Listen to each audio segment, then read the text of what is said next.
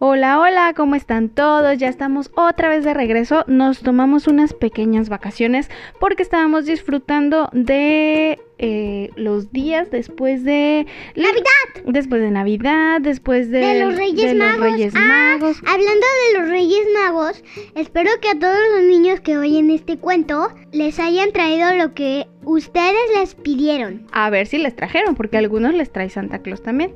Entonces queremos mandar un saludo eh, muy especial para dos pequeñitos, una pequeñita y un pequeñito. El primer mensaje es para León.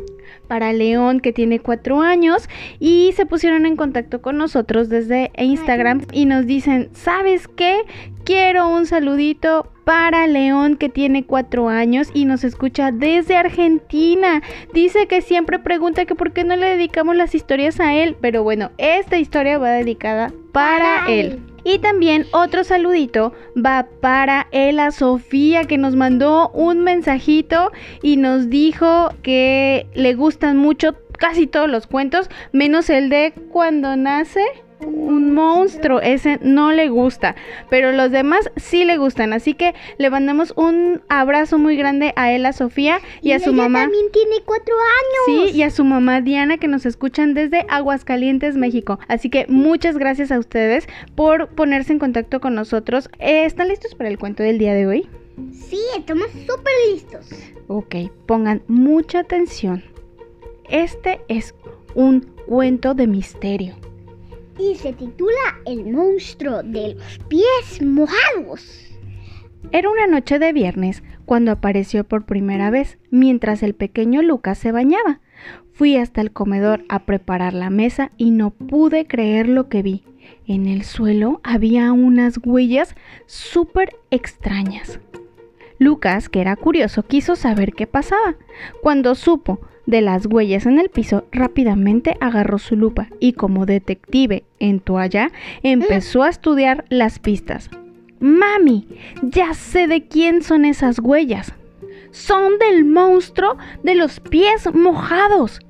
Se imaginaba que tenía los pies grandes y que tenía las piernas peludas y que tenía unos picos en la cabeza y que tenía nariz de cocodrilo y que parecía un dragón de mar. Así se lo imaginaba él. Ya había escuchado hablar de muchos monstruos que dejaban sus pisadas y rastros en el camino, pero el monstruo de los pies mojados, eso sí que era una novedad. Lucas y yo nos pusimos de acuerdo en estar bien atentos, ya que el monstruo podría regresar. Sin embargo, los días pasaron y el monstruo no apareció. Yo ya me había olvidado de que existía. Pero una tarde de mucho calor, mientras Lucas jugaba en la pileta, yendo hasta el jardín vi lo que menos esperaba. Nuevas huellas de aquellos pies extraños. Hijo, ¿tú y el perro están bien? ¿Salimos del agua y vamos a tomar un rico jugo? Uy, mami, quiero quedarme un rato más. Solamente un minutito más, que tengo que contarte lo que vi en el pasillo. Lucas puso cara de terror y luego dijo, Mamá, no me digas que volvió a aparecer el monstruo de los pies mojados. Creo que sí, tenemos que actuar rápido y descubrir qué quiere. Lucas terminó su jugo de un solo trago, se secó bien los pies y como un detective en traje de baño empezó a estudiar las pisadas.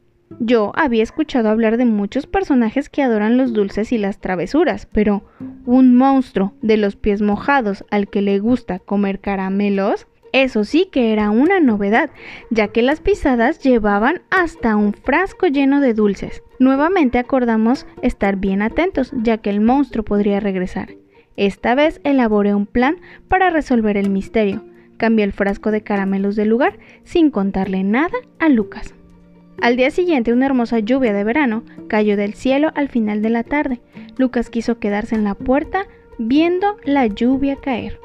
Yo me quedé leyendo en la habitación y después de leer algunas páginas fui a buscar un vaso con agua, cuando de repente... ¡Ah! Di un grito al tropezar con el dueño de aquellas huellas. ¿Quién es usted? Yo soy el monstruo de los pies mojados. ¿Y qué es lo que quieres aquí en mi cocina? Quiero un caramelo. Agarré el frasco de caramelos y salí corriendo hacia el jardín. El monstruo de los pies mojados finalmente cayó en la trampa y vino detrás de mí.